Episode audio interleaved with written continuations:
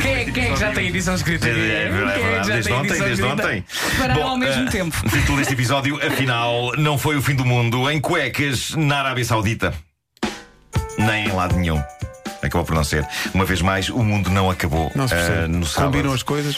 É verdade, epá, havia uma previsão bíblica de apocalipse O que meu estava pai avisou-me. marcada para sábado. O teu pai avisou que não ia, que não ia acabar. Que não, que o mundo ia acabar. Ah, mas Eu cuidado. não apanhei isso. Sim, Foi- sim. Era sábado que ia Era acabar. sábado, Sim. eh, David Mead, teórico da conspiração, que andou nos últimos meses a gritar aos quatro ventos que um planeta, o planeta X, ia chocar contra a Terra. Se não é planeta, é e um telefone. pois é. Nem planeta X, nem planeta 8. Que ainda não chegou Nem a 8 Portugal. plus. Não, não chegou nenhum. Quintinho, Ah, liga-me. Mas eh, um, um planeta ia chocar com a Terra e ia acabar com tudo isto, dizia ele. eh, e o próprio David Mead decidiu, não sei se vocês viram isto, mas no próprio sábado, e cedo, ou seja, ele nem sequer esperou pelas zero horas de domingo para dizer ok, não acabou. Não, ele declarou no sábado: eh, não, as pessoas esperam mal, não é que o mundo acabe hoje. O mundo começa é lentamente a acabar hoje. Ah, ok, é todo um ok. processo. Ele admitiu, eh, ou seja, ele não admitiu que estava errado. Eh, Aparentemente toda a gente percebeu foi mal o que ele disse. O mundo não acaba, vai. Ele até disse: não estava nada errado. Sim, sim. Sim. O mundo vai acabando, percebem? Pois, pois, pois, Eh, pois. Se, alguém, se alguém lhe perguntar, então aí aquela história do planeta que ia chocar, eu acho que ele agora responde lá, lá, lá, lá, lá, enquanto põe as mãos nos ouvidos. eu nunca vou ser arauto de apocalipse. Nunca vais ser arauto? Não, já se viu que é uma profissão sem futuro. Eu não sei como é que há pessoas que ainda se metem nisso, que consideram isso como uma carreira. Eu, se um dia calhar ser um profeta do fim dos tempos, vou fazer a coisa inteligente que nenhum destes tipos que prevêem o fim do mundo fez. Eu vou prever o apocalipse para um ano em que eu já não esteja cá 2070. Ok? 2070 vai dar para assustar pessoas que já existem hoje, tipo os garotos, não é? E quando nada acontecer, não tenho de prestar contas a ninguém. Talvez o meu filho tenha de prestar contas, já sexagenário. Mas eu vou deixar-lhe um recado escrito a autorizá-lo a dizer que eu era chalupa. Ah. Embora bom tipo, só que chalupa. Só que chalupinha. Sim, sim, Tu sim. achas que em 2070 já cá não estás? Pois estava a pensar Eh, nisso. Para 2070. Não Estamos em falta- 2017, não é? Sim, sim, Portanto, sim. são 53 anos. Precisa de muita 53 anos, eu tenho sorte. 46. Nunca sabe, meu querido. Nunca sabe. E mais, tenho notícias para ti. Vai estar a fazer esta rubrica. Claro, claro, claro. Bom, mas eh, epá, eu acredito, não, 2070 já não estou cá. Eh, pessoal, 2070, vai tudo com os porcos. É a minha profecia. Está escrito na, na página 352 da de- livro lista telefónica. Lista, não, lista telefónica de Lisboa Cidade. Ah, de, é? de 96. Oh, oh, de lista- 1996. Ia perguntar se ainda existia lista Tão telefónica. bom. não é? Não, junta as letras das linhas 2, 27, 59 e 153. Ah, pá, Isso está lá a profecia.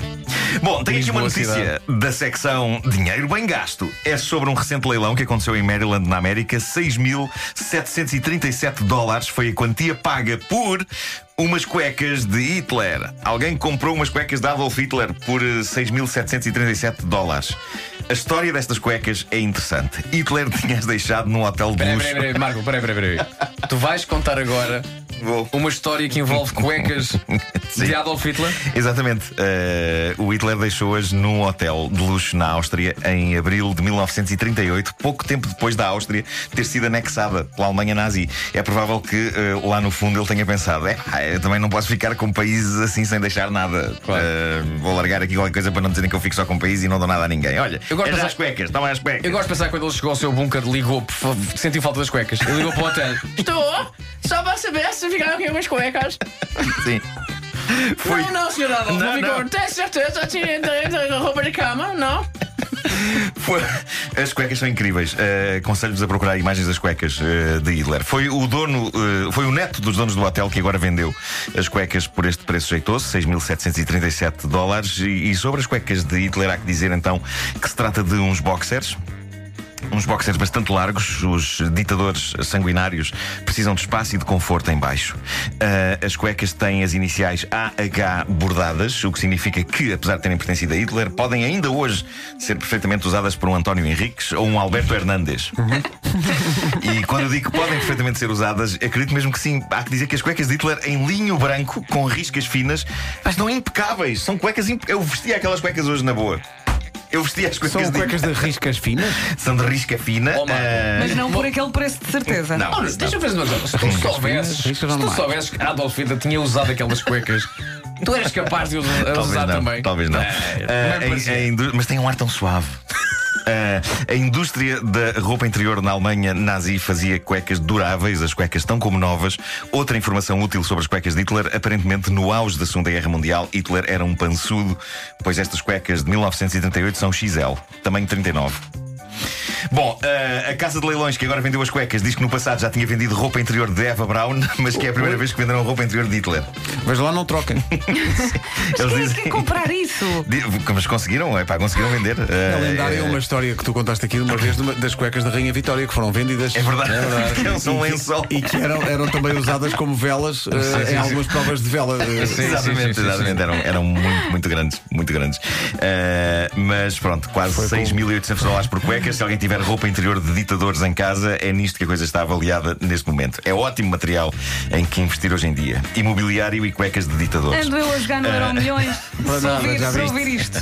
Na Arábia Saudita, para terminar, houve bronca com um livro escolar para crianças. Já é uma bronca mais bizarra e cómica do que aquela que houve cá com os livros de atividades para meninos e meninas. Eh, Esta aconteceu num livro de história, num capítulo sobre as Nações Unidas. Está lá uma fotografia do rei Faisal a discursar na ONU e o que aconteceu mostra como é que os livros são feitos hoje em dia. Aliás, como é que tudo, tudo é feito hoje em dia. Ninguém pede licença para uso de fotografias, as pessoas vão sacá-las ao Google, seja para uso pessoal ou para uso público num livro. E foi o que aconteceu. Claramente, a editora do livro foi à net buscar a primeira imagem que encontrou do rei a discursar na ONU e não reparou num pequeno detalhe. Aquilo era uma fotomontagem na qual, ao lado do rei, na foto ao preto e branco, está Yoda, o sábio mestre, o sábio mestre Jedi de Star Wars.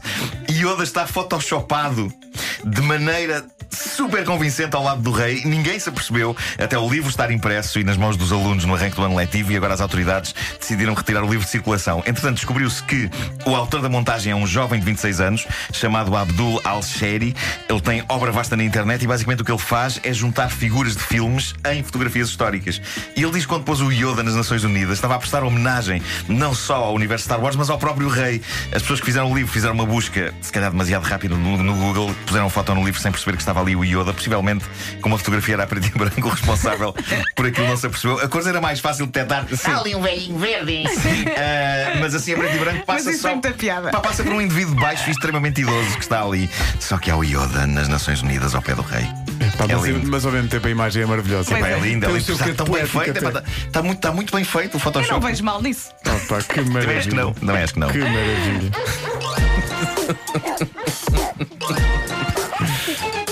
Estou a imaginar a pessoa que tinha só essa missão de encontrar uma fotografia no Google. Antunes, Antunes, encontraste? Encontrei, está aqui uma muito gira. Ótimo, Antunes. Então você mete-me o Yoda nisto, Antunes. Estas histórias metem sempre um Antunes.